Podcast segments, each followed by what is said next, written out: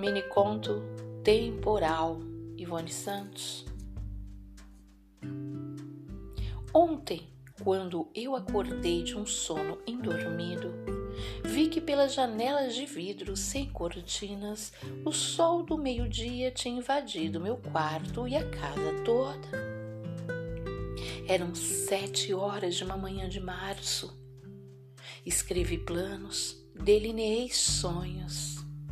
O sol diagonal invadiu a minha vida obtusa